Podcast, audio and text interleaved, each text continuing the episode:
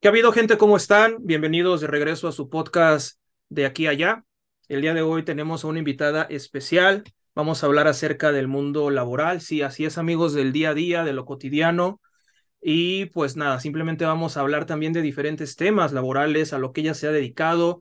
Es una persona que de verdad me interesaba muchísimo que estuviera aquí para que nos contara esa versión de alguien que pues ha trabajado durante muchísimo tiempo, diferentes cosas, y creo que va a haber mucha empatía con la audiencia y con nosotros. Estamos con Andrea Rocha, una excelente y gran amiga. Bienvenida, amiga, ¿cómo estás? Bien, bien, muchas gracias. ¿Cómo están? ¿Cómo están todos? Yo muy bien y me imagino que la audiencia también. Gracias. A ver, amiga, Sí, eh, pues mira, me encantaría que comenzáramos, que nos platiques un poquito de quién es Andrea Rocha. ¿Qué hace Andrea Rocha? ¿Qué ha hecho? ¿Qué le gusta hacer? Vaya, algo que nos sintamos todos en confianza para poder platicar contigo. ah, pues no sé, te podría describir como a grandes rasgos que estoy, en general siempre digo que estoy loca, pero hago, hago como un poco de todo. No sé, o sea, y hablando específicamente como de este tema, pues he trabajado desde desde más chica, desde menor de edad, si lo queremos ver así. Y pues básicamente justo empezó, empezó como esta inquietud de querer trabajar por eh, querer conocer cosas nuevas, querer, siempre he sido como muy inquieta, ¿no? Entonces, eh, pues sí, en grandes rasgos me describiría así como inquieta, como también, fíjate que hasta soy un poco más solitaria, un poco más huraña. Y pues nada, a mis escasos 27 años, vamos a ver qué tanto, qué tanto te puedo platicar de los trabajos que he tenido. Sí, es que realmente ese es un tema que desde que yo te conozco, Andrea, eh, pues has estado laborando, has estado haciendo cosas, eres una niña muy introvertida, quiere estar haciendo muchas cosas, eh, pienso que a lo mejor hasta no te puedes quedar quieta muchas veces, y eso creo que realmente es la energía que tiene alguien por querer seguir conociendo, aprendiendo. Digo, no tiene nada de malo el ser una persona, digamos, solitaria, entre comillas, porque muchas veces ese tipo de catálogos son cuando más tenemos amigos y realmente quizá no nos damos tanto cuenta. Pero el tema laboral, pues también te da eso, ¿no? Te da conocer personas, te da conocer nuevas experiencias, nuevas aventuras, ¿por qué no decirlo de esa manera? Y creo que, pues sería interesante que empezáramos, que nos contases tu primer trabajo. ¿Cuál fue el primer trabajo que tuvo Andrea Rocha en la vida?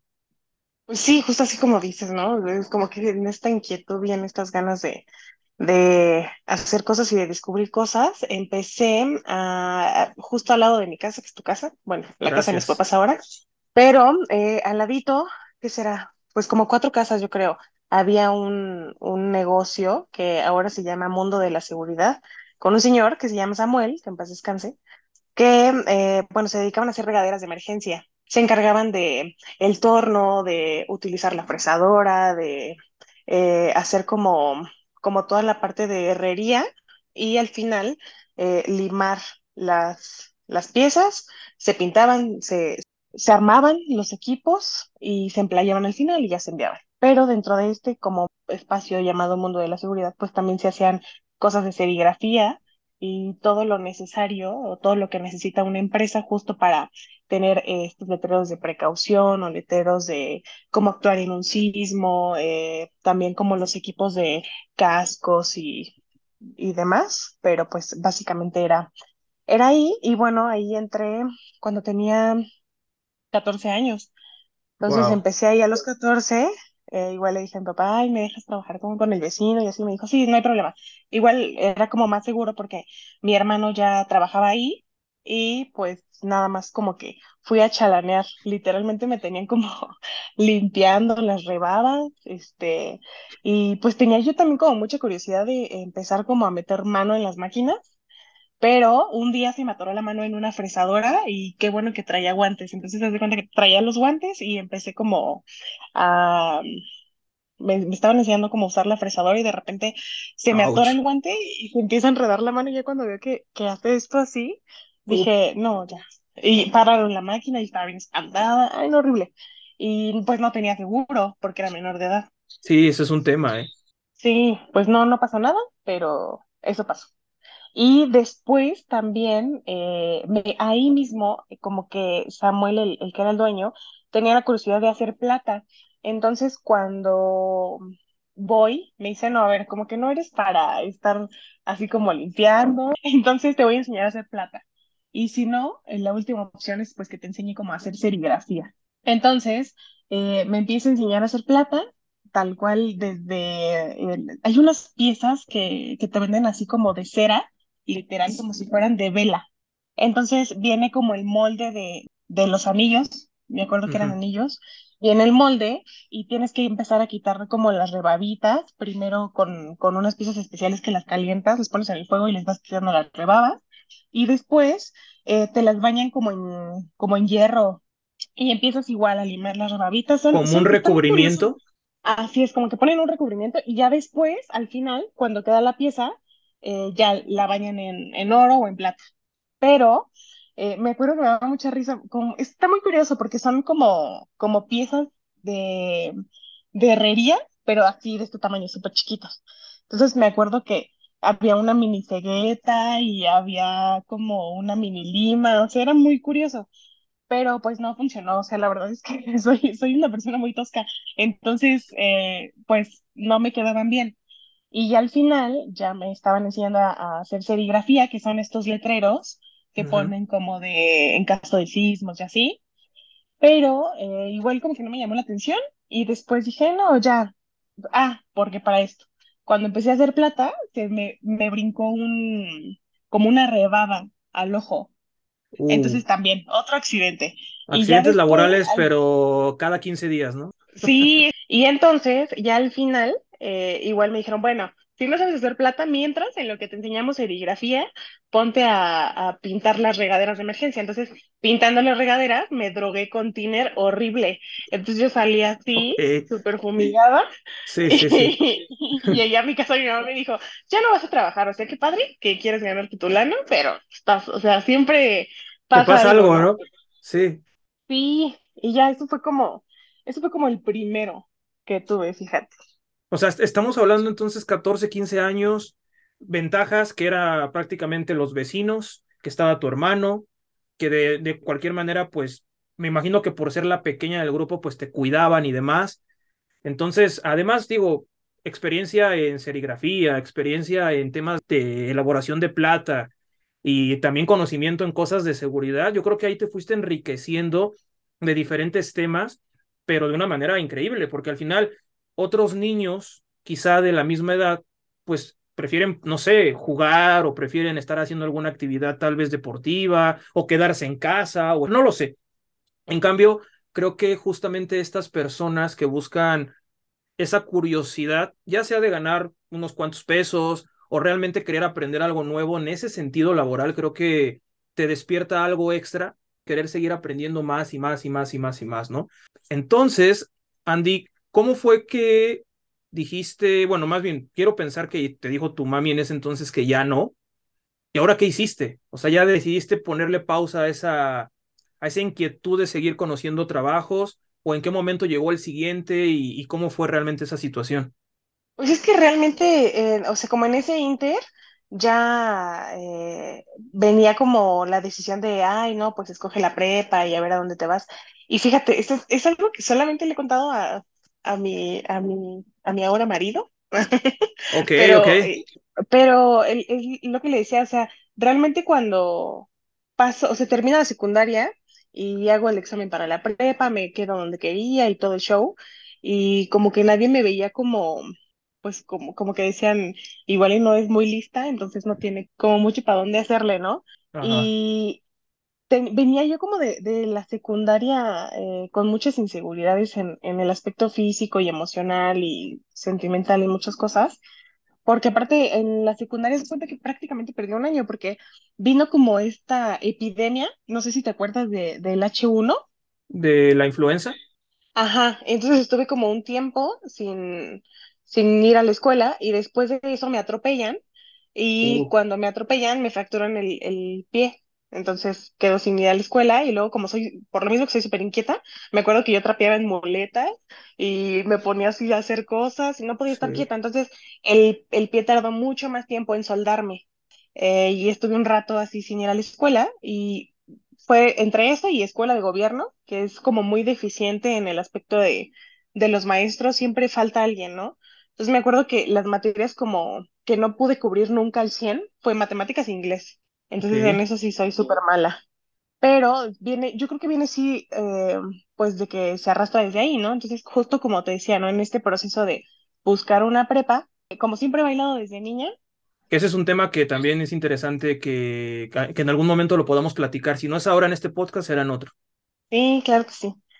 Eh, pues justo, ¿no? Desde niña eh, nace mi hermano el chico, y entonces yo ya no quería hablar, como por celos, y me dice, mi Ah, mamá como que me buscó muchas actividades, y me metí como a hawaiano, taitiano, natación, o sea, como a mil, y eh, la única donde como que me pude desenvolver fue en danza folclórica. Entonces, eh, como bailaba desde niña en este proceso, y al final eh, termino la secundaria y me dice mi papá, bueno, ¿a dónde te vas a meter? Yo dije, "Ay, como que quiero estudiar como que algo así. Yo sabía que no iba a ser como, o sea, que igual y ni acababa la escuela, ¿sabes? Por lo mismo de que tenía como muchas inseguridades y que desde niña pues ni siquiera me paraba a calificar.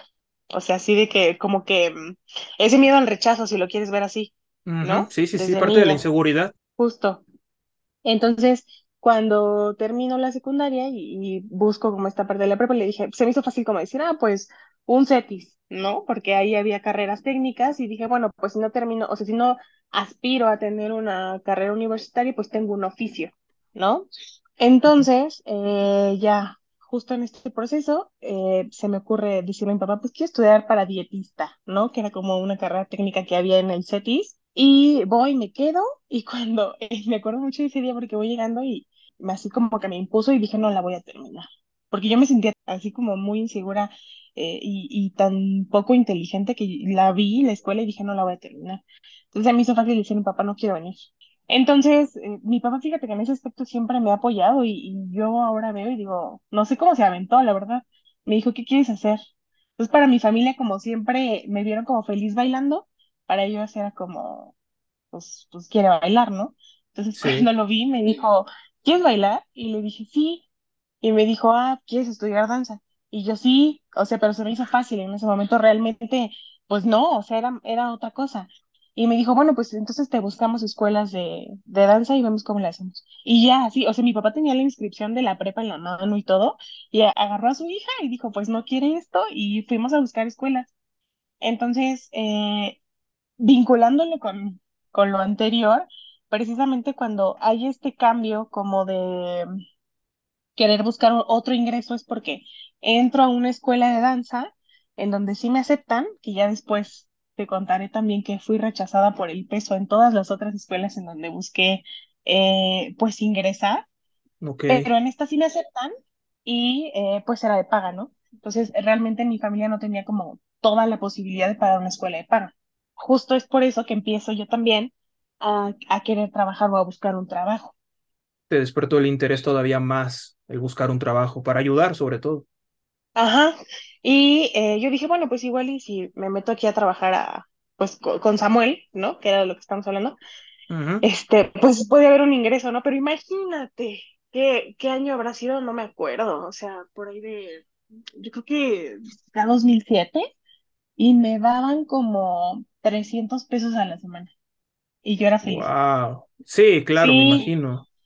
Imagínate, entonces, pues era muy poco. Y ya después, eh, en lo que estudiaba danza, dije, no, pues tengo que buscar qué hacer. Entonces, en ese inter de, de estudiar danza tres años, que era como una carrera técnica, no la prepa, porque busqué entrar a una cosa, a unas escuelas que se llaman CEDAR, que es prepa con carrera técnica en artes, ya sea danza, este, canto o música, ¿no? pero Ujú. sí estudias la prepa y sales con certificado de la SEP. Pero aquí no, o sea, no, no era esa opción, solamente era como un oficio de danza. Entonces, eh, en ese inter de tres años, pues vendí ilusión, vendí Victoria's Secret y vendí, vendí frutas, iba con frutas al- a, la danza. Ahí en, les vendía en lo que había cambios de clases, vendía dulces también y, y ya, hasta que terminé eh, pues la carrera técnica y después eh, justo dije, bueno, pues ¿qué voy a hacer? ¿No? Entonces empecé a dar clases de danza en un centro social y también en una iglesia, que ya había dado clases de danza antes, pero realmente no lo considero trabajo porque pues era como un juego, ¿no? Imagínate, si daba clases en la iglesia, ¿qué tendría yo? Como 12 años, o sea, imagínate una niña de 12 años dando clases de danza en una iglesia. Entonces tuviste algo laboral desde antes de lo de con el señor Samuel, ¿no? O sea, hiciste algo Pues sí, realmente donde dabas clases, un trabajo al final del día, ¿no? me daban como 10 pesos la clase, yo me acuerdo. Y por decir, en esta etapa en la que estás en la escuela de danza por, por apoyo de tus papás, que eso está pues muy chévere, que estás también a la par en esta carrera técnica y también estás tratando de ser, digamos, emprendedora o buscando venderles cosas a tus compañeras en la danza. Todo esto va sumado, ¿no? O sea, va en el mismo, en la misma canasta todas tus actividades que estás haciendo. Ya posterior y viene la parte donde terminas, eh, te vuelves eh, maestra, empiezas con otras actividades laborales. Pero aquí me surge una pregunta bien interesante. En esta parte de, de haber estado en la danza, de, estar estudiando y a la vez también pues trabajando, ¿cómo fue tu evolución en el tema de inseguridad? O sea, ya eh, la danza, los trabajos que has tenido, te fueron apoyando, ayudando a esta parte que tú consideras o considerabas que tenías y, y cómo fue esa evolución y por qué te ayudó el hecho de buscar esa, esa labor, porque también mencionaste algo bien interesante. Llegaste a la escuela y dijiste, no, no lo voy a acabar. El mensaje fue ese, pero cuando entraste a danza, cuando estuviste ahí y cuando tenías que trabajar también, ahí no me has mencionado, por ejemplo, el no, no voy a poder. O sea, e ese contraste es interesante que nos platiques por qué la inseguridad para una cosa se daba, para otra no, y cómo fue que evolucionó también. Pues es que realmente, eh, yo creo que ese fue el golpe, ¿no? Cuando empezamos a buscar escuelas y me empezaron a decir, no, pues, o sea, me acuerdo mucho de, de la escuela, la que está atrás de la normal. Eh, llegué a preguntar por el examen, o sea, imagínate el, el grado de rechazo. O sea, llegué a preguntar por el examen y me dijeron, o sea, la, la secretaria, que ni siquiera era una maestra, me Mm, dijo, yo no te recomiendo que ni siquiera que te inscribas, o sea, no te vas a quedar. Tan solo con verte no te vas a quedar. Y volteó a ver a mi mamá y dijo, es que, es que ella está muy pasada de peso y, y pues ni siquiera va a pasar el examen. Entonces mi mamá salió, pero súper enojada, y me acuerdo que tuve una, una crisis fuerte porque salí y le dije, es que, o sea, yo no sé por qué no me inscribí a la prepa, le dije, yo no sé en qué momento se me ocurrió, ¿no? Y así fueron varias escuelas las que ni siquiera me dejaron inscribirme para el examen, hasta que llegué a, ahí a, a Amalia, que es la que está ahí atrásito de Bellas Artes. Y ahí me dijeron, sí, haz el examen y a ver en, en qué te quedas, ¿no? Y, ah, ese es como un dato curioso también. Eran como tres grados menos y luego eran como bailarines profesionales. Entonces Ok, me brinqué esos tres años y me quedé como bailarín profesional, era como profesional uno, así se llamaba el. Y yo dije, ah, pues no, entonces no soy tan mala, no lo hago tan mal. Y entonces se rompió, pues como ese estigma, ¿no? Y ya claro. como me quedé ahí, pues dije, bueno, ya. Y realmente, eh, justo volviendo un poco a, a, a lo que ya me preguntabas, más bien no era una opción como bajarme del barco, ¿sabes? O sea, ya, ya había dicho que no quería estudiar la prepa y no había manera de decir, eh, siempre sí quiero, porque pues ya habían pasado las inscripciones, ya había perdido un año. No era una opción decir, ay, siempre sí quiero la prepa. O sea, Sí, ya, no. ya no era una opción muy viable que digamos, ¿no? Sí, más que seguridad, eh, pues seguridad no, no tenía. O sea, y te puedo decir que a la fecha todavía flaqueó mucho, pero, pero pues no era una opción. O sea, no era como que yo llegara y, ay, me siento la persona más segura, no. Más bien no era una opción rajarme porque ya me habían apoyado mis papás. A ver, en el, volviendo al punto de lo laboral, Andy, ¿cómo fue esta etapa en la que ya estás en la academia, ya estás, eh, pues no sé, terminando esta parte de la danza y demás, estás igualmente terminando tu carrera técnica? ¿Cómo fue que, que dijiste, bueno, ya me comentaste que quisiste hacerlo para ayudar a tus papás en lo que se pudiese económicamente, lo cual muy leal, muy viable, pero ¿cómo fue esa evolución de lo laboral al mismo tiempo que estás haciendo todas estas actividades? ¿O ahí realmente solamente estabas tratando de vender cosas o también ya estabas buscando un trabajo más serio, estabas ya como que pensando en, bueno, ¿y ahora qué más voy a hacer? ¿Cómo fue ese crecimiento laboral a la par de lo que estabas haciendo? Pues es que eh, yo sentía como mucha admiración también por mis compañeros que estaban en danza y que tenían una carrera. Entonces yo dije, ay, yo quisiera hacer eso. O sea, ¿por qué me quedo solo con, con esto, no? Si esos, eh, esos chavos pueden hacer como, pues, una, una licenciatura y hacen sus tareas de la licenciatura, que yo ahora lo veo y yo digo, ay, no podría. Y aparte estudiaron lo de danza y así. Eh, entonces, como que desde ahí me empezó a surgir esa curiosidad y como esa inquietud por decir, pues quiero hacer algo más que la danza. Y bueno, realmente es algo y digo, ¿de qué voy a trabajar? ¿No? O sea, ¿qué voy a hacer?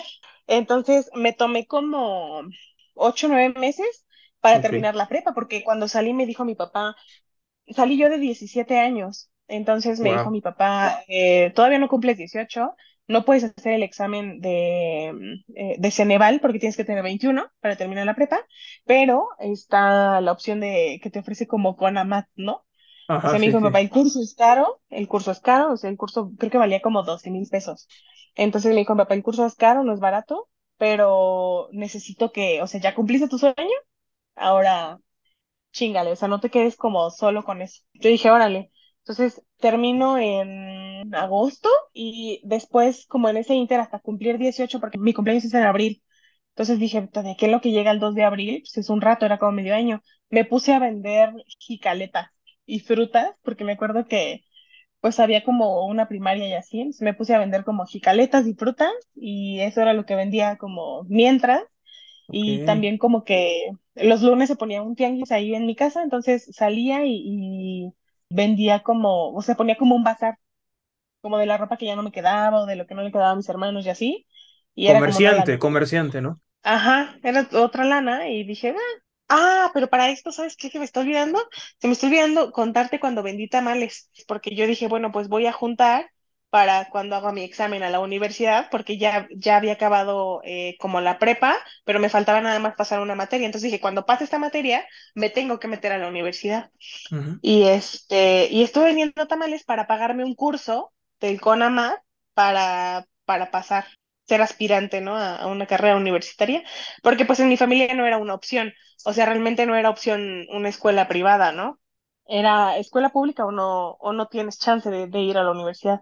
Pues ya me pago mi curso, meto como mis opciones y me falta 10% de matemáticas, porque como lo había dicho ya antes, pues era un área deficiente, ¿no? Desde la secundaria.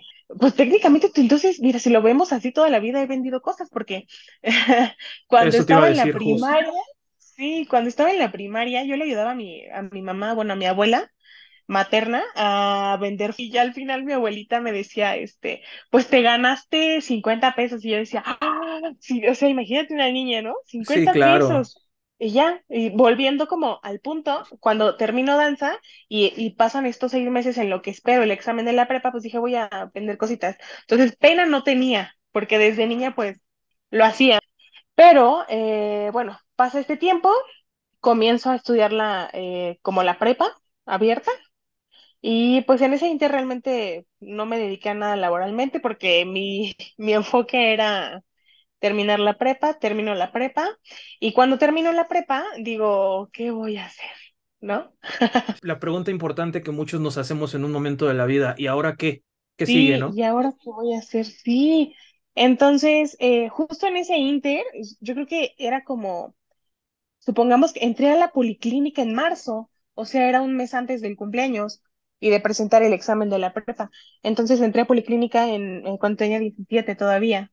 A ver, ahí me gustaría que hiciéramos una pequeña pausa. El, la policlínica, ya estamos hablando de un trabajo ya, digamos, más, eh, más de oficina, por decirlo de alguna manera, ¿no? Ya pasamos de la parte comerciante, de la parte de trabajos, donde yo vendo algo, donde pongo a la venta algunas cosas que yo tengo. Ahora ya pasamos a algo laboral, donde me imagino hay un sueldo, hay este, pagos quincenales, no lo sé, algo más estructurado, ¿no? Pues sí, entre comillas. Sí, Ya te contaré el desenlace de esa historia. Pero bueno, para que, para los que están escuchando y que no lo saben, ahí fue donde nos conocimos, ¿justo? Exacto, ¿Cierto? exactamente. Sí, cierto, un dos mil dos mil quince si no mal recuerdo. Sí, seguramente por ahí, 2015. Bueno, pues yo creo que este fue un año de mucho crecimiento para mí, ¿no? Como en ese aspecto, porque dije, bueno, ya termino la prepa y fue como un logro desbloqueado para mí y ya tenía como esta carrera técnica y, y este, pues entro a Policlínica porque eh, conocí a, a unas personas que se dedicaban como a esta parte de la enfermería y entonces me dijeron, oye, que están buscando a una recepcionista en una clínica y no sé si te interesa, pues te están ofreciendo tanto y quieres ir a ver, o sea, la entrevista es hoy, así literal me avisaron como a las once Ok. Y mi mamá me dijo, pues órale, ya no estás haciendo nada, pues órale. Y vámonos, sí. Sí, sí. Entonces justo ese, ese mismo día fui, llegué, me presenté, eh, me presenté con, con el doctor y me dijeron, no, pues puedes empezar este mañana. Y yo dije, sí. Y ya después, haz de cuenta, voy saliendo y me regreso y me dice, no, no, no, ¿te puedes quedar? Y yo dije, sí. Y dije, sí, sí me quedo, sin tema. Me dijo, ah, bueno, ya, Ya ya tienes casi que trabajo. ya empiezas. Ajá, pero pues para mí era como toda la vida había, vendido cositas, pues no sabía como de esta estructura que tiene que tener un trabajador. Y ahí empiezo pues literal un trabajo de recepción, agendar citas, eh, extender cheques, eh, revisar también pues no sé, nóminas, eh, hacer pagos en banco, literal de lleva y trae. Y luego justo, eh, bueno, como en este, en este inter viene la opción de hacer una audición para una compañía de danza eh, y el rumor era, ¿no? Ay, se van a ir a Europa y ve y haz la audición y te van a llevar y no sé qué. Y yo dije, bueno, pues voy a ir. Y entonces voy y eh, hago la audición, me quedo y me dicen, pues sí, puedes ir a Europa y yo sí. Y entonces ya, ahí fue como que dije, ay, no, pues más necesito dinero. Entonces, como necesitaba más dinero para irme y aparte el permiso del Ok, trabajo, sí, porque sí. fue, sí fue un rato, o sea, fue más de un mes. Y entonces yo Wow. dije, pues me van a correr, me van a correr. Pero no, o sea, para generar como más dinero, me hacían inyectar. Y entonces luego llegaba gente y me decían, ¿cuánto cobran por inyectar? Y yo, no, pues lo que usted guste, ¿no? Y ya me llevaba mis 200 pesos, pues aprendí a hacer curaciones, llegué a cuidar pacientes porque como que ves que lo hicieron como hospital según, Ajá, entonces sí. se quedaban ahí pacientes a, a dormir. Después platicaremos de la policlínica, que eso es como, como un capítulo especial. Sí, es un capítulo oscuro dentro de lo que has hecho en la vida. Es un capítulo oscuro. Y entonces, pues para ganarme, te digo, más lanita, pues hacía eso. Y después, ¿qué más? Ah, pues te digo, pues ahí lavaba baños, o sea, ahí hacía de todo. Sí, O sí, sea, justo. no. Y, o sea, justamente como lo mencionas y justo ahí nos conocimos y demás, sí fue un pasadizo ahí oscuro que tuvimos que pasar tanto tú, este, las personas que estaban ahí, algunos pacientes en mi caso y demás, pero me mencionabas acerca de que te llega esta oferta o esta oportunidad en la danza del viaje a Europa. Y básicamente lo que estabas haciendo era, bueno, pues me voy a fletear como sea para juntar lana, para juntar dinero, plata, y con eso poder hacer un colchón, ahorrar y irme a ese viaje. Pero me platicabas que tenías ese como miedo de que perdieras el trabajo, ¿no? ¿Qué sucede en ese momento? Porque ahí sí como que no lo recuerdo muy bien, esa, esa parte de la historia. Terminaste yéndote, terminaste eh, con que te accedieron a que, ok, ve y regresas y tu trabajo va a seguir aquí. ¿Cómo fue esa etapa laboral en la que sigues haciendo cosas, generas dinero, te fuiste, no te fuiste? ¿Qué sucedió ahí, Andy? Pues sí, me fui al viaje, pero me dijeron, este, sí te damos chance, porque me acuerdo que voy, pido permiso y me dice el doctor, o sea, te cuenta que voy, me meto al consultorio y estaban los dos, los dos doctores, y este, y mm, le digo, no, pues es que me voy en viaje, y ah, qué padre, y, y luego le dije, pues no sé, pues no sé qué proceda, ¿no? O sea, le dije realmente, pues no sé lo que usted me diga, y me dijo, mira, este, consigue a alguien, eh, le vamos a dar pues su salario y ya cuando regreses, o sea, dile que es un mes o más o no sabes y ya cuando cuando regreses, pues ya va. Y aparte me costó un buen de trabajo decirle a la señora así como de gracias, bye, o sea, porque fue casi un favor, ¿no? Sí, sí, justo. Y entonces dije, bueno, ya. O sea, hay varios comentarios y justo, qué bueno que tocas ese tema, mira, porque eh, hay, es como parte de lo que, de lo que no tiene que pasar, ¿no? A lo mejor yo por, por la edad y por la inexperiencia y por eh, muchas cosas que desconoces, Justo, ¿no? En sí. tus primeros trabajos, dejas que pase como ese tipo de, de violencia. Simplemente es el trato humano que le damos de una persona a otra.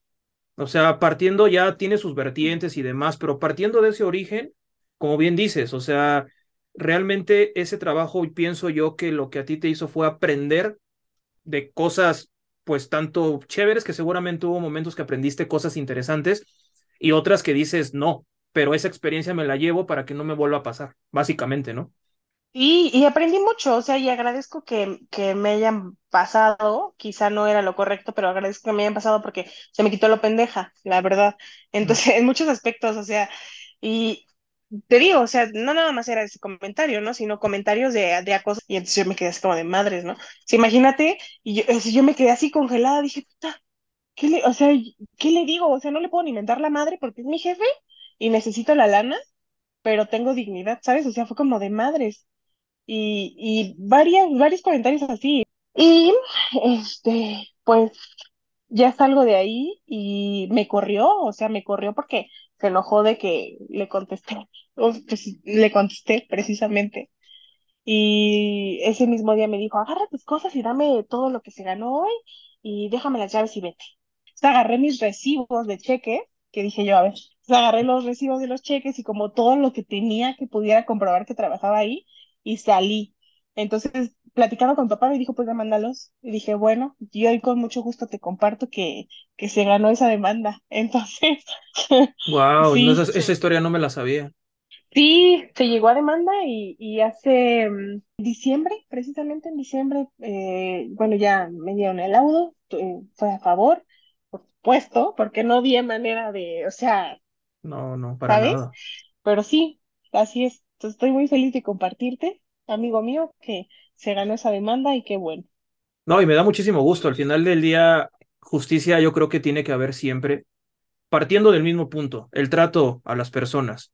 Es obvio que muchas personas, como en tu caso, que fue, digamos, el primer trabajo formal al que te aventurabas en una oficina, responsabilidades y demás cosas que no hacías o que no habías hecho nunca. Pero al final, o sea, hay trabajos donde eso no quiere decir que a todo le va a pasar algo así. Hay trabajos que tú vas y es tu primer trabajo y el trato es increíble, aprendes mucho, quedas, quedas muy agradecido, agradecida. Y también está esa versión. Pero cuando las cosas se tornan complicadas o difíciles, lo que tú hiciste, mucha valentía, al final del día es justicia, es lo que es. Y me da gusto que, que hayas podido ganar esa demanda. Y eso está chévere porque también le estás dando más conocimiento a tu persona y también, ¿por qué no poder compartirlo con alguien que a lo mejor esté pasando algo así y decir, oye, cabeza fría, hay opción, se puede hacer algo, porque también muchas personas tienen ese temor a realmente hacer la justicia, pero cuando lo hacemos, digo, al final creo que una voz que autorizada que ya lo haya hecho, pues puede ser empática para muchas más personas. Y al final tú quedaste como una persona que estaba aprendiendo en ese momento y que ahora, como bien lo dices, pues dejó de ser a lo mejor esa persona que no sabía en la, en la experiencia y demás, pudo seguir evolucionando y creciendo en el plano laboral, profesional y como persona, ¿no? Sí, y, y pues que no se dejen, literal. Tienen derecho a un seguro social, que tienen derecho a, a ganar bien, que tienen derecho a, a, a muchas otras cosas, ¿no? Yo soy mucho de la idea eh, de que trabajas bien o, o trabajas tanto para vivir bien, ¿no? Para disfrutar con tu familia ese dinero, para comprarte algo que te guste, para salir, para ir a echarte una comidita, o sea, para Sí, eso trabajas, ¿no? invertirlo, hacerlo crecer, o sea, al final del día es tu dinero y tú sabrás lo que haces con ese dinero. O sea, creo que, Sí. como bien dices, si bien lo ganas, pues todo lo que conlleva el resto, pues es una decisión tuya y, y, y bien hecha, o sea, bien ganada, pues. Sí, que no se claven en la chamba, o sea, sí está padre la chamba, pero pues trabajamos para, para vivir, ¿no? No, no vives para trabajar. O eso es una reflexión muy fuerte. Y, y mi novio tiene una frase que me, que me gusta mucho que dice, este, ¿cuánta vida te cuesta tu trabajo? ¿No? Tiene mucha razón, porque yo digo, bueno, pues trabajas para compartir y para, sí, tener esa lana por un fin. O sea, se nos olvida que cuando llegamos a pedir un trabajo es que necesito lana para, para pagar la renta, para salir, para comprarme ropa. Se nos olvida cuando estamos trabajando que vamos a buscar un trabajo por eso, por todo lo que tiene valor económico para nosotros o todo lo que requiere, eh, pues, esa economía, ¿no? Y a veces ahí están los dos polos, o a quien le vale madre su trabajo o quien se clava mucho en su trabajo. También hay una parte importante que es el tiempo. ¿Cuánto tiempo le quieres invertir a ese trabajo que te hace o no feliz? O que estás ahí porque no tienes de otra, o que estás ahí porque te encanta y dices, aquí es mi trabajo ideal. También depende mucho eso, porque luego le damos un valor un poco en segundo plano al factor tiempo. Exactamente. Y pues sí, yo soy la más feliz con esta nueva reforma de vacaciones y, y también soy, soy lo más feliz este, pues cuando te pagan horas extras y esas cosas. Pero no todos los trabajos lo tienen, entonces pues es como lo que tienen que evaluar, ¿no? Siempre que van a, a buscar una chamba, te pagan horas extras o no te pagan horas extras, cuánto tiempo vas a trabajar, pues son muchas cosas. A ver, y ahora eh, cuéntanos un poquito también, ya pasó esta etapa de la policlínica, de este trabajo, te fuiste de viaje, este trabajo se acaba y demás. ¿Qué pasó entonces después con Andrea Rocha en lo laboral? O sea, luego, luego buscaste un empleo nuevo, te enfocaste nuevamente más en la danza, o qué fue lo que sucedió, estudiaste, qué fue, qué, qué fue lo que pasó realmente ahí, cuéntanos. Pues justo como que entré en una etapa de depresión cuando salí de ahí y dije, ¿qué voy a hacer? O sea, ya se habían acabado como todos mis proyectos porque antes de salirme de la policlínica me metí a la universidad. Entonces, me acuerdo cuando fui y toqué, ¿cuánto se, se ocupa pagar aquí? Y ya me metí y pues no me alcanzaba, o sea, realmente no me alcanzaba para nada y metí tres materias cuando, cuando el promedio llevaba siete o seis. Yo metí tres materias. Pues la realidad es que me costó mucho trabajo. O sea, me costó mucho trabajo porque fueron tres años en los que no fui a la escuela. O sea, independientemente de los exámenes, no es lo mismo. No es lo mismo estudiar por tu cuenta y abrir un libro en tu casa y entiéndele como puedas.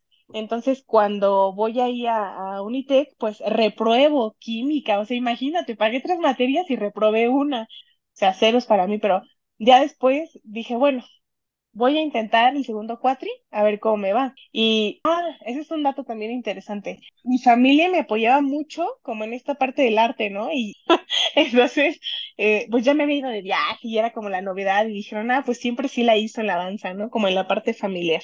Ajá. Pero cuando le digo a mi papá, quiero ir a la universidad, ya no quiero ser bailarina. O sea, me dejó de hablar dos semanas porque me dice mi mamá, es que tu papá está como muy indignado de que ya te ayudamos mucho De que le cambiaste la jugada, ¿no? Sí, porque mi papá tenía un bocho, imagínate, eh, hasta vendió su bocho para comprarme los vestuarios de- del último año. Wow, tu papá te apoyó muchísimo. mi papá me, la verdad es que sí me apoyó un buen, y hasta la fecha le digo que le debo un bocho. Entonces, pues ya, o sea, eso fue lo, lo que, lo que pasó al final. Y eh, después, te digo, de, de la policlínica, pues yo realmente no, no tuve otro trabajo, Te pero enfocaste en los dinero. estudios. Sí, me enfoqué en los estudios porque finalmente yo me pagaba la escuela.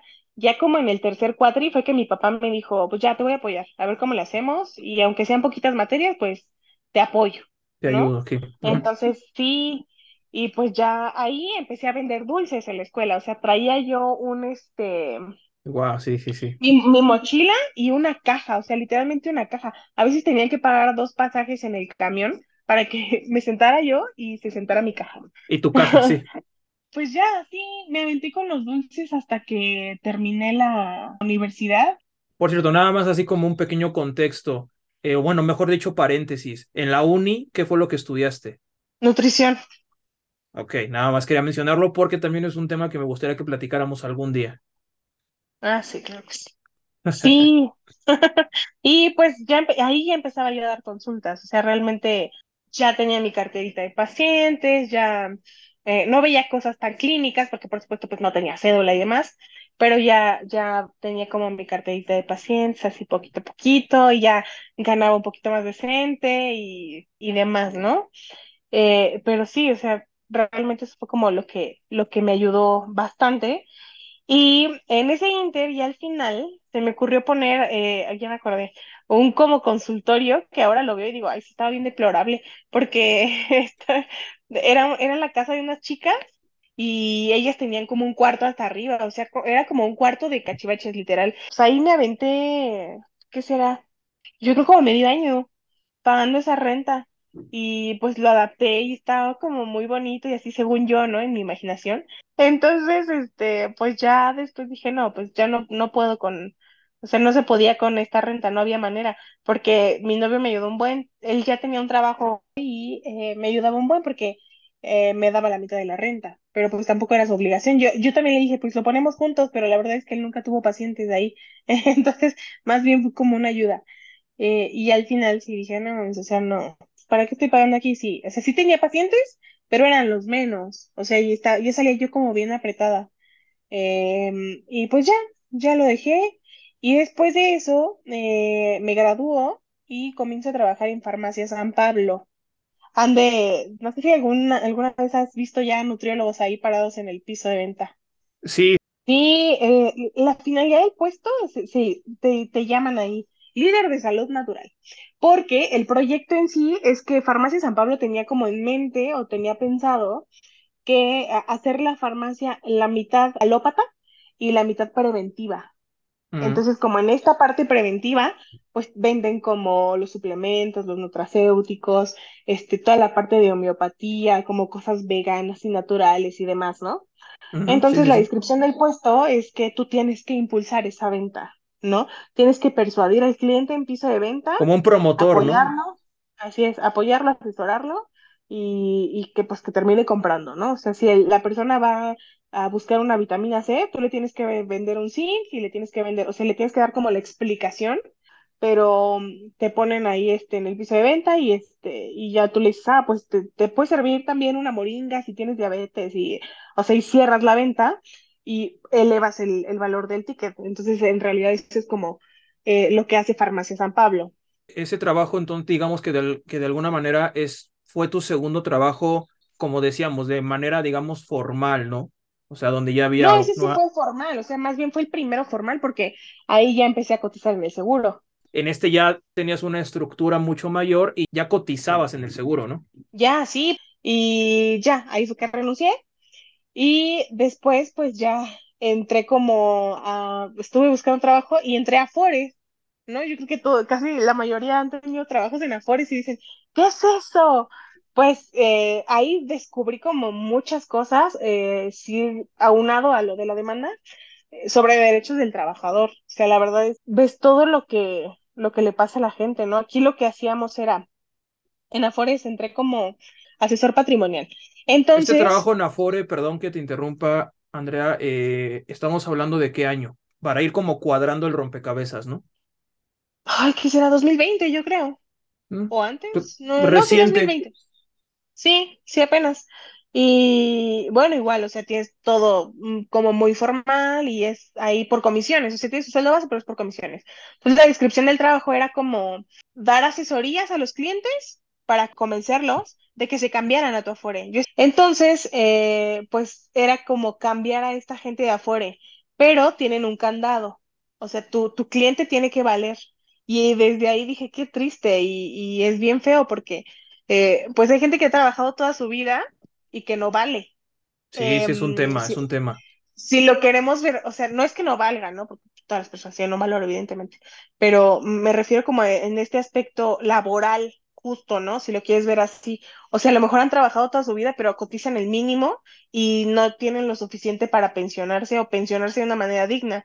Entonces, aquí lo que hacía el Afore era, tienes que buscar, o sea, tu, tu target de gente es gente que cotice arriba de 500 pesos. En aquel entonces ese era el candado, ahora ya cambió.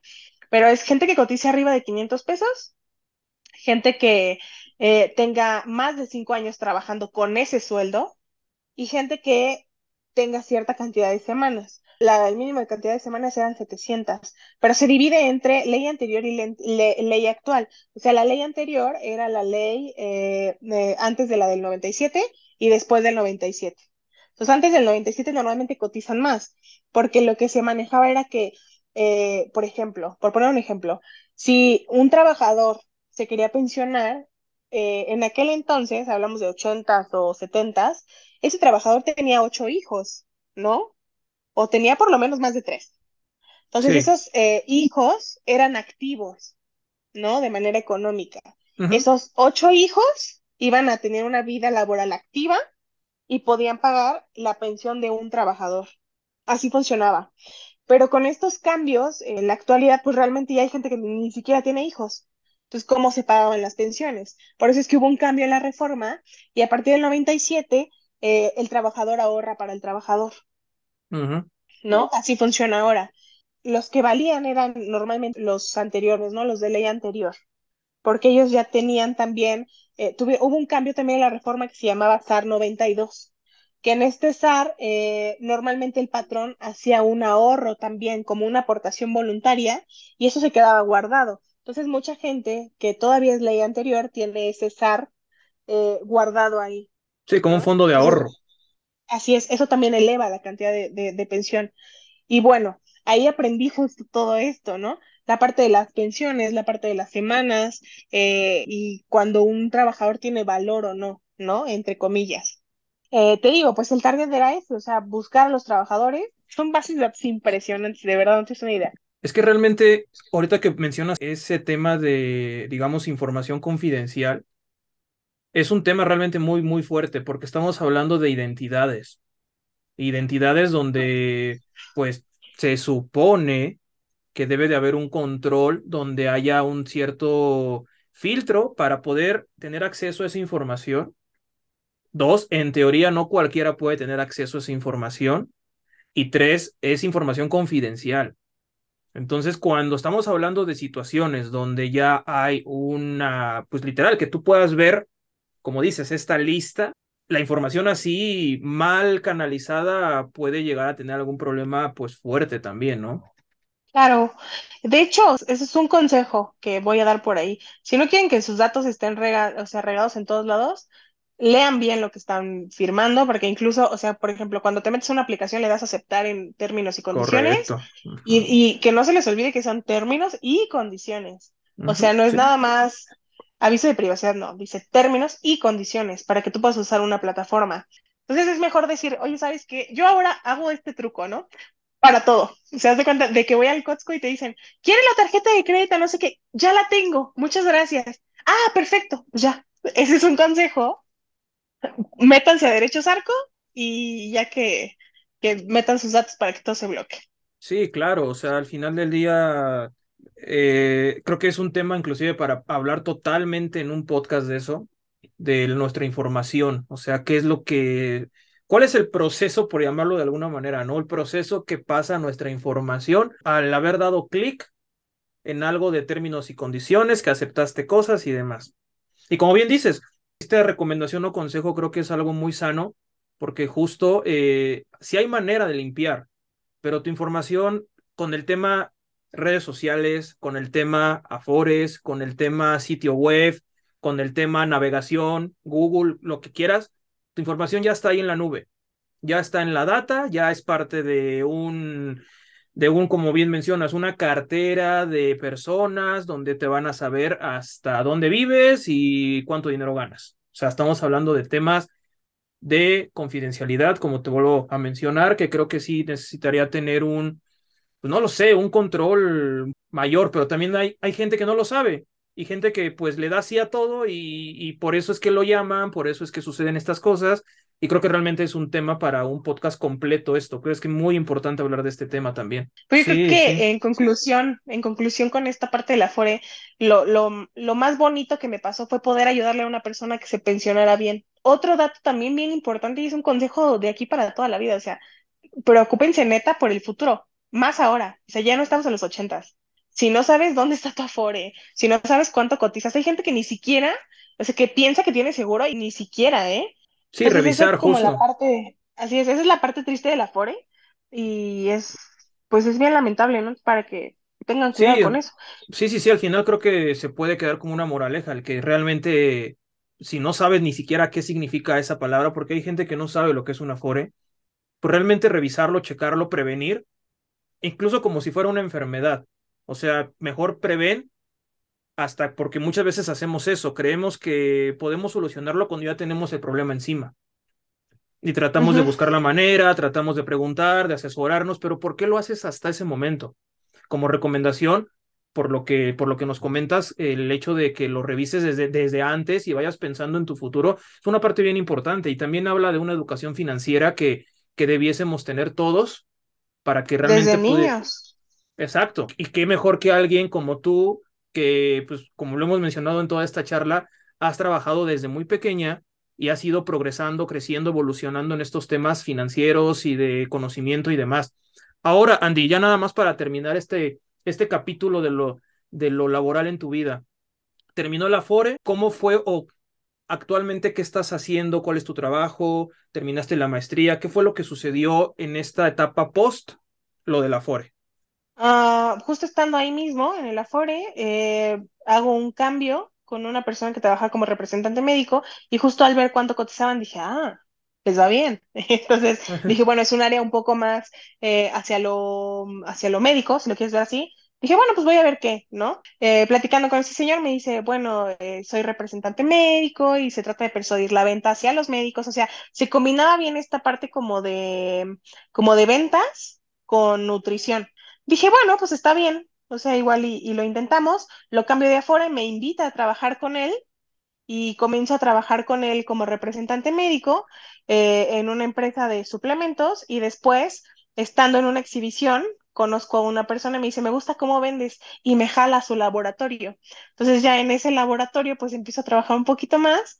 No me gustó justo viendo esta, esta parte de, de lo laboral que viví acoso laboral y dije, no mames, o sea, ya pasé por una demanda, ya pasé, o sea, no me volvió a pasar y terrible, terrible la manera en la que, en la que trataban a los, a los trabajadores y dije, no, mejor me cambio. Entonces me salí a trabajar y actualmente estoy eh, igual como representante, pero en una empresa en donde yo creo que eso es como eh, ideal para el final, fíjate. Estoy muy contenta, estoy súper tranquila, estoy muy, estoy muy feliz Sí con la presión de la venta, porque creo que en general venta siempre es presión. sí. Pero yo me dedico a visitar dermatólogos, entonces es como el mundo bonito de, de la medicina, porque eh, pues todo es que, de que el Botox, de que la estirada, de que he conocido así ya varios artistas que van a ponerse su Botox, o sea, ya mm, he conocido ahí pues algunos artistillas, eh, es un mundo, está, está chistoso, está padre eh, no es monótono. O sea, yo que soy como una bala, eh, me implica estar caminando y moviéndome y todo. Y, la verdad es que como representante, incluso en la parte económica, no tengo nada que quejarme. Eh, hay algunos trabajos en donde incluso te dan el carro, te dan vales de despensa, vales de gasolina, te dan este sueldo más, comisiones, te dan las muestras que te puedes poner, o sea, es una maravilla. Y como representante médica, yo creo que es como de lo mejor que he trabajado yo, específicamente en esta empresa. Primero entró mi novio, después yo, pero estoy muy feliz. O sea, la verdad es que sí, estoy muy feliz aquí. Me hace sentirme tranquila, me siento valorada, me siento cuidada.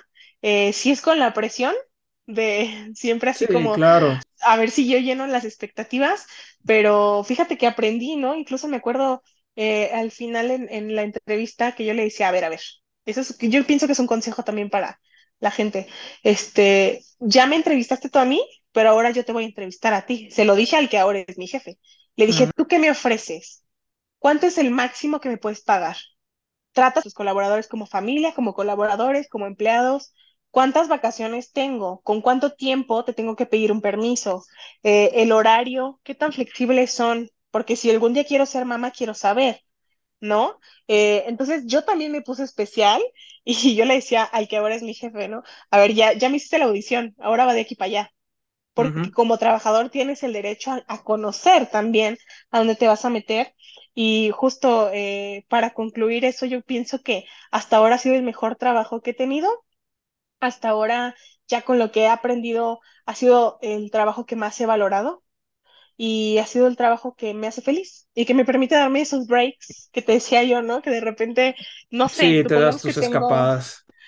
Sí, tengo un doctor en, no sé, este, en la Condesa y de repente veo que está el Museo del Juguete a 10 minutos y voy rápido y veo así rápido el museo y digo, ah, ya me tomé un break, me, descansé y órale, a trabajar, a cargar pilas. Es un trabajo que me permite mucho eso, ¿no? Hay muchos más días buenos que malos. Y eso es lo importante de, de aprender a, caer en un buen lugar en donde ames trabajar. Buenísimo, Andy. Pues mira, eh, nada más entonces para terminar esta sección de la vida laboral, me gustaría que nos, que nos contaras rápidamente una reflexión de, de todo esto. Creo que ya has dicho varias durante la charla, hemos comentado bastantes cosas, pero sí me gustaría que nos dijeras algo a la audiencia también eh, ¿Algún comentario final, alguna reflexión, algo que tú digas, a ver, mi experiencia me ha llevado a esto, esto y esto, ¿no? por decir yo en mi caso particular, creo que desde que te conozco eres una persona que no le da pena al hacer las cosas. O sea, realmente tú te avientas, tú lo haces y lo que salga. Entonces yo creo que eso, esa característica que tienes en particular, es lo que te ha abierto muchas puertas y te ha llevado a ser quien eres también. El haber dicho, es que yo puedo, si, hay miedos, si a lo mejor hay traumas, pero no importa. Ya veremos cómo le hago, pero lo voy a hacer. Eso está muy padre, está muy bonito porque es perseverancia. Y el trabajo, constancia y la disciplina siempre te van a llevar a algo, a algo chévere. Por supuesto que va a haber momentos o trabajos difíciles que tú digas, híjole, no sé qué hago aquí, por qué me pasa a mí, o eventualidades. Pero como reflexión, ¿qué nos podrías decir de, de mensaje final? Ah, como reflexión, más bien una, una anécdota. Cuando yo llegué aquí a este trabajo, eh, la persona que me entrevistó de RH me dijo, quiero que todo lo hagas desde el amor. Y luego me daba risa, yo decía, ¿cómo es el amor? ¿No? O sea, ¿qué onda? Y me decía, no, haz todo, y es como su frase, ¿no? Eh, desde el amor, haz todo desde el amor, desde que sales de tu casa, que digas, salgo a trabajar porque amo a mis hijos, salgo a trabajar porque amo a mi pareja, porque me amo a mí misma y, y necesito hacerlo para salir adelante, ¿no? Para echarle empuje. Entonces, justo cuando entro a trabajar aquí, me llevan al laboratorio a que yo lo conozca y cuando entro, eh, veo la serigrafía veo las regaderas de emergencia y, lloré. O sea, lloré.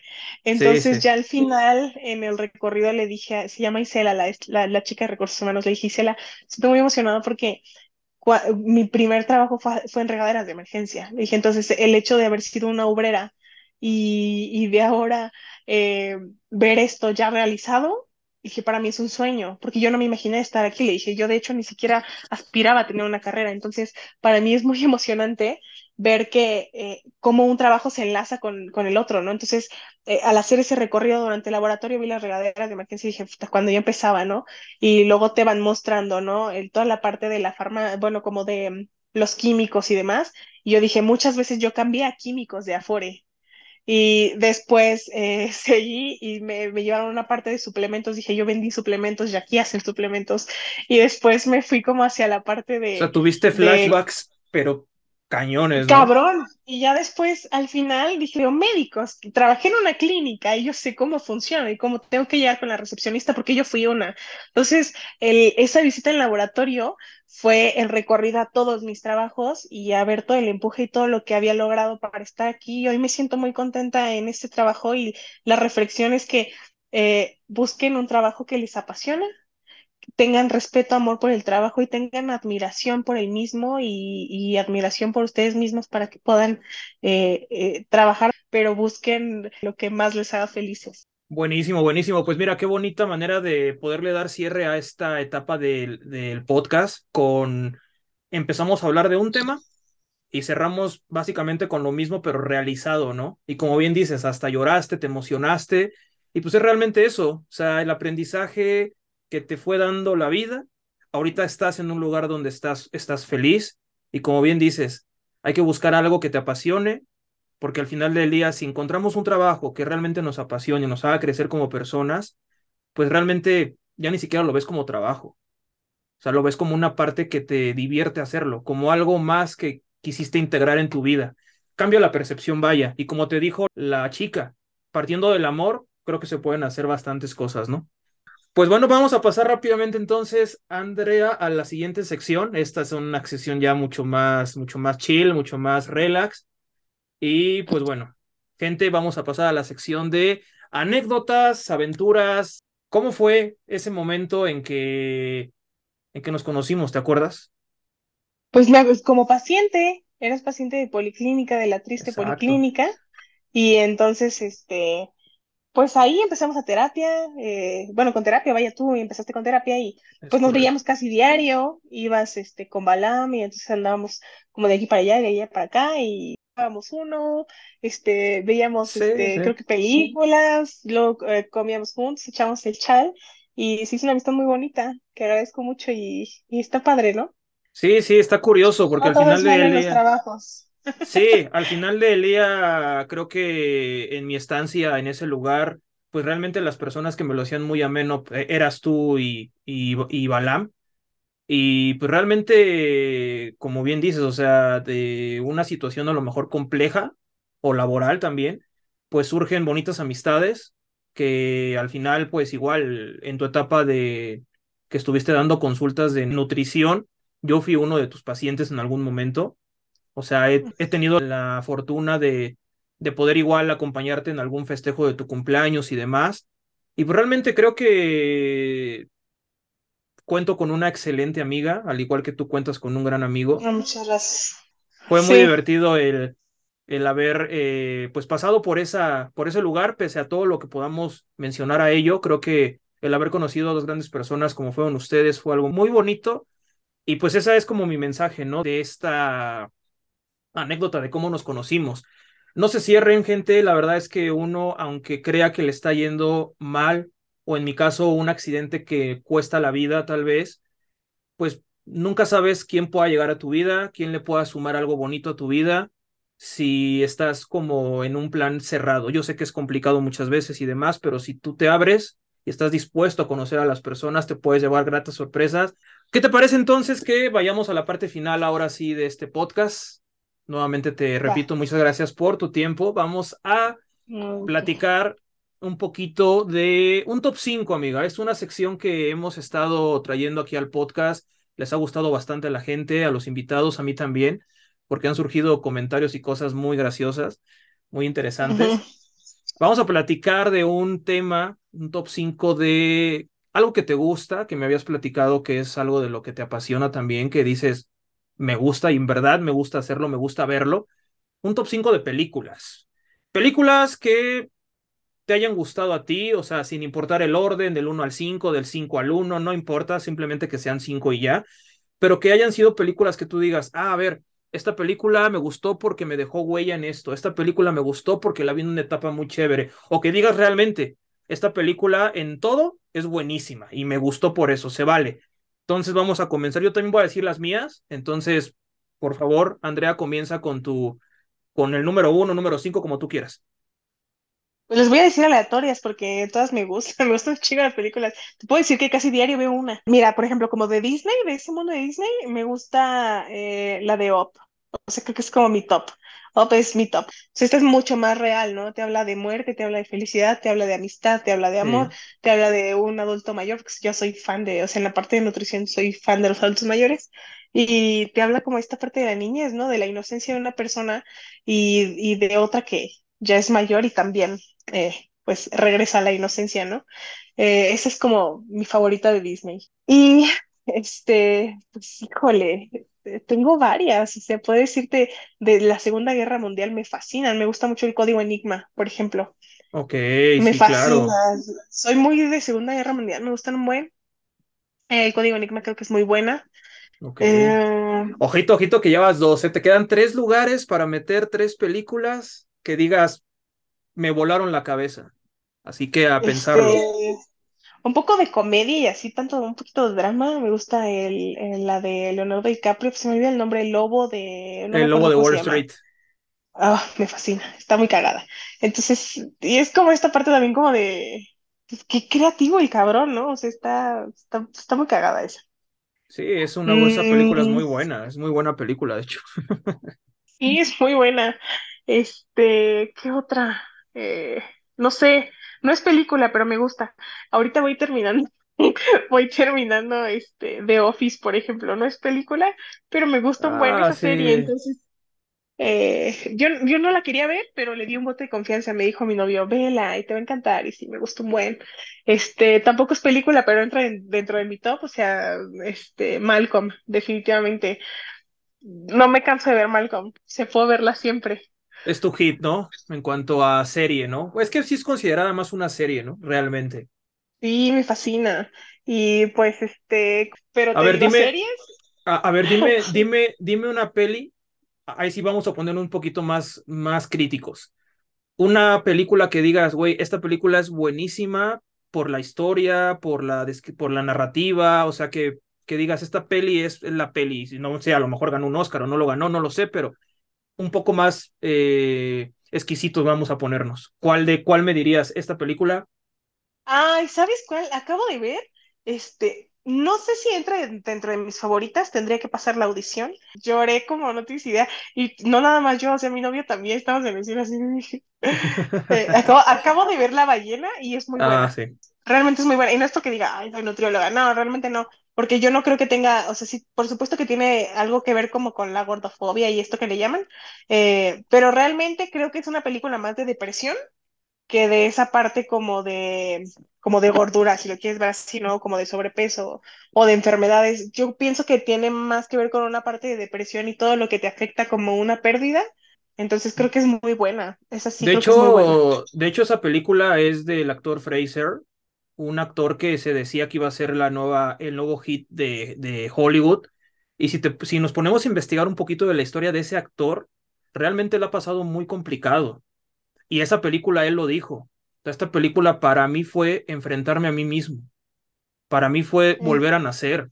Por eso es que esa película, efectivamente, yo también pienso que, que puede estar como tocando la puerta de mis películas favoritas porque no solamente la actuación es buena, sino el mensaje que transmite por, por lo que vivió realmente esa persona. Creo que es un impacto social demasiado grande y que deberíamos eh, pues abrir los ojos en muchos sentidos porque es un tema que, que tiene mucha importancia hoy en día, vaya. Y lo que transmite este actor al haberlo dicho sin pena de, pues a mí me pasó eso, casi es increíble esa película realmente.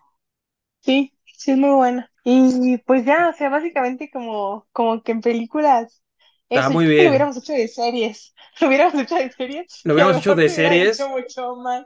No te preocupes. A ver, rápidamente nada más yo te voy a platicar mis cinco películas. Eh, como tú incluiste series, yo voy a incluir dos series también entonces. Se vale, es Va, va, va. justo. Va que va. Sí. Mira, yo también soy muy, muy, muy fan de las películas de, de guerra. No sé si has visto la de. Apocalipsis Now. Es un clásico de los años 70, 80. Esa es la película para mí por excelencia de guerra. O sea, es un clásico, los actores, el director, esa película creo que como cultura general tienen que verla, es increíblemente buena. Rápidamente, cuarto lugar, yo pongo a Pulp Fiction de Tarantino. Soy fan de Tarantino. Soy fan, tiene que haber siempre en mi top algo de Tarantino y Pulp Fiction es wow. Eh, vamos con series. No puedo dejar fuera Breaking Bad.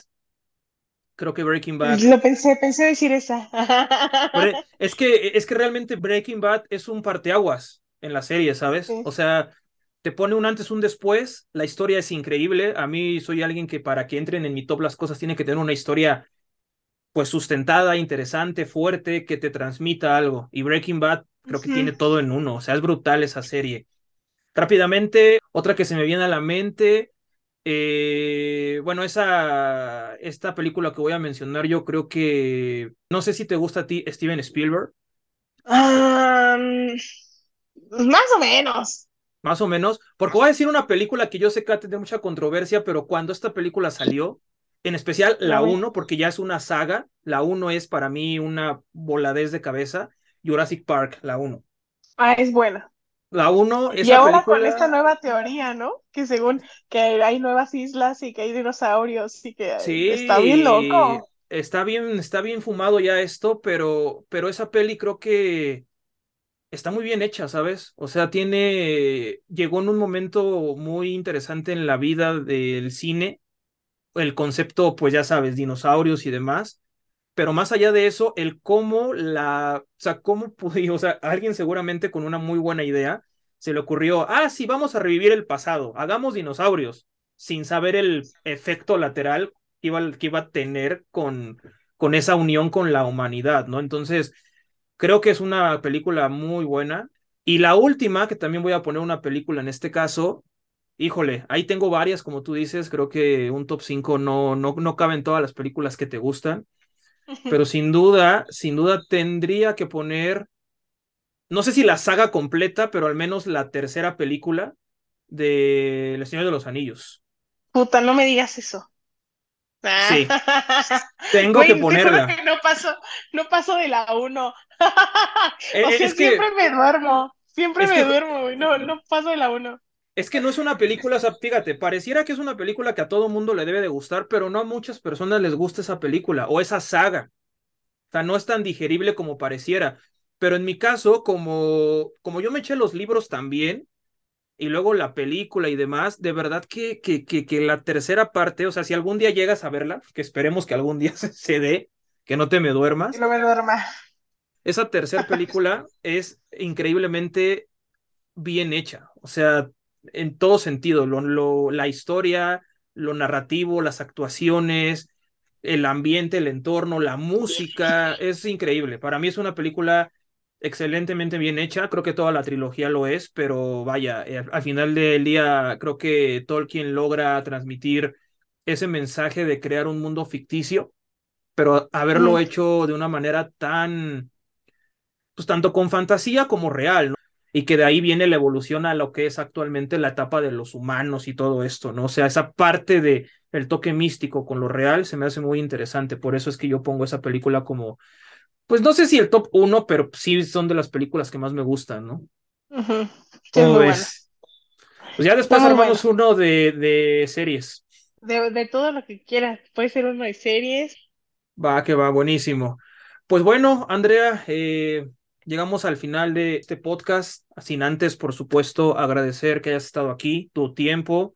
De verdad que quería que estuvieras aquí en el podcast para que nos contaras esta parte, pues, desde tu transparencia, tu honestidad, o sea, que nos contaras todo lo que has vivido, todo lo que has pasado, porque yo sé que no ha sido sencillo.